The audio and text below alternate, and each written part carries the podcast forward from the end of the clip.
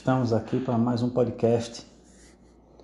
Hoje iremos comentar um artigo publicado em 2016.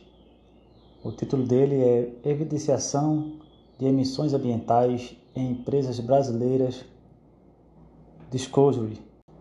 É, esse artigo foi escrito por Mara Vogt, Larissa Degart, Carolina Subert é, Aline da Silva e Fabrícia da Rosa. O objetivo do artigo foi analisar como ocorre a evidenciação de emissões ambientais em empresas brasileiras. Dessa forma, realizou-se uma pesquisa descritiva, documental e com abordagem qualitativa. As autoras selecionaram uma população de 100 empresas brasileiras listadas na IBRX 100 da BMIF Bovespa, sendo que a amostra compreendeu de 31 empresas do ano de 2010, 33 em 2011 e 43 em 2012. Analisou-se o conteúdo referente às emissões ambientais dos relatórios de sustentabilidade e ainda foi realizado um ranking do nível de evidenciação de emissões ambientais das empresas analisadas.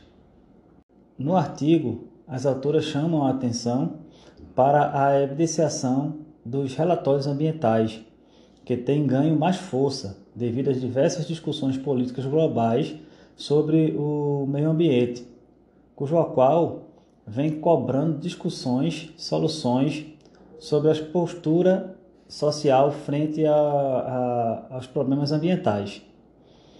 É, podemos citar o Protocolo de Quioto, em 97, a Declaração de Genebra, 96, o Pacto Global, em 1999, a criação do Fórum Brasileiro das Mudanças Climáticas, em 2000, e a Cúpula Mundial de Desenvolvimento Sustentável, Rio em 2002, entre outros. A metodologia adotada no artigo foi estudar né, o período é, de 2010 a 2012, analisando o conteúdo referente às emissões ambientais dos relatórios de sustentabilidade divulgados por pelas empresas é, em seus próprios sites. As autoras criaram alguns quadros, sendo os dados tabulados no Excel.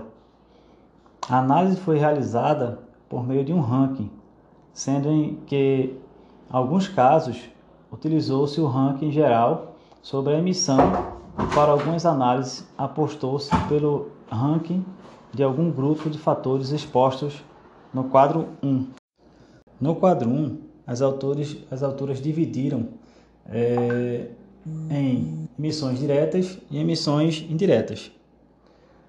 Nas as emissões diretas, elas subdividiram em tipo de informação, que são o tipo de informação descritiva, monetária, quantitativa ou ambos, a gestão de desempenho, que divulga o nível de responsabilidade ambiental que estão divididas as empresas, aí alta, direção, diretores e corpo operativo. E dentro, desse, desse, dentro dessa gestão de desempenho, ela criou uma nova subdivisão, que é sistema métrico, uso de protocolos e tendências. No quadro 2, as autoras criaram um ranking de empresas brasileiras que mais evidenciaram é, sobre as emissões. Né? No ano de 2010, é, quem liderava era a Ambev, que passou a ser sucedida no ano 2011 e 2012 pelo Pão de Açúcar.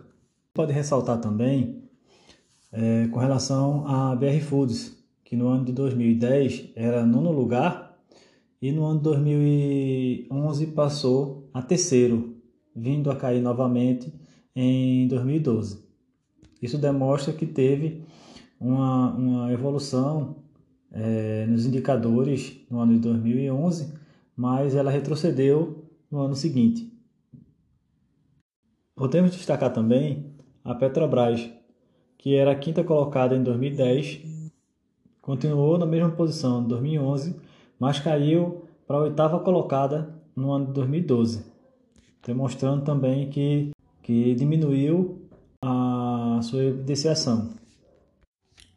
Já no quadro 3, que fala sobre o ranking das empresas brasileiras que mais evidenciaram as emissões diretas, percebe-se que, no geral, as empresas do ranking do ano 2012, é, a frequência é, foi melhor do que nos demais anos, é, pois é, as cinco primeiras colocadas tiveram é, em todos os fatores analisados 100% de evidenciação, de modo que foi verificado o máximo de informações que buscava se encontrar sobre os critérios das empresas Clabin, Santander, Suzano, Papel, Tractebel e a empresa Vale. Além disso, verifica-se que é, de ano em ano esse percentual foi aumentando, visto que em 2010 a primeira empresa colocada é, apresentava um percentual de 88% dos fatores evidenciados é, no geral sobre as emissões diretas. Em 2011, esse percentual aumentou para 94% e em 2012 passou para 100%. Podemos citar também que a empresa Energias BR, que em 2011 assumiu a primeira colocação no ranking, em 2012 caiu para a sexta posição. Portanto, no ano 2012, a empresa passou a evidenciar, por meio de seus relatórios de sustentabilidade, menos fatores no que diz respeito às emissões diretas. Agora, sobre as emissões de substâncias é, destruidoras na camada de ozônio, nós podemos falar que no ano de 2010, perante a amostra de 31 empresas, 22 destas divulgaram informações referentes a esse tipo de evidenciação é, e nove empresas apenas não divulgaram nenhum tipo de evidenciação desse tipo. No ano 2011, as 33 empresas analisadas, 26%, é, 26 empresas evidenciaram é, informações sobre as emissões de substâncias destruidoras da camada de ozônio. No ano 2012, 36 empresas divulgaram informações relacionadas a esse item. É, esse resultado evidencia que as empresas analisadas, na sua grande maioria, preocupam-se em demonstrar à sociedade as substâncias que a empresa emite e que provocam a destruição da camada de ozônio, uma vez sendo é, identificado esse fator nos relatórios de sustentabilidade. Concluindo, é, os resultados é, demonstraram que, em relação às emissões ambientais, as empresas que mais se destacaram nos rankings de evidenciação são as empresas Pão de Açúcar e Clabin SA. Além disso, a maioria das empresas apresentou informações descritivas e quantitativas nos três anos analisados. Em relação às emissões de substâncias destruidoras, a camada de ozônio e a emissão do, de NOx e SOx e outras substâncias é, significativas, a maioria das empresas, das empresas evidenciaram dados. Sobre a redução das emissões, a maioria das empresas não apresentou documentos, ou seja, iniciativas de redução de emissões e a periodicidade dos programas. É... O estudo conseguiu comprovar que algumas empresas evidenciam mais e outras menos. Esse fato pode ser verificado no que diz respeito às emissões indiretas, devido ao fato que as empresas lideraram o ranking apresentarem diferentes níveis de tipo de informações, sistemas métricos, uso e protocolo de tendências.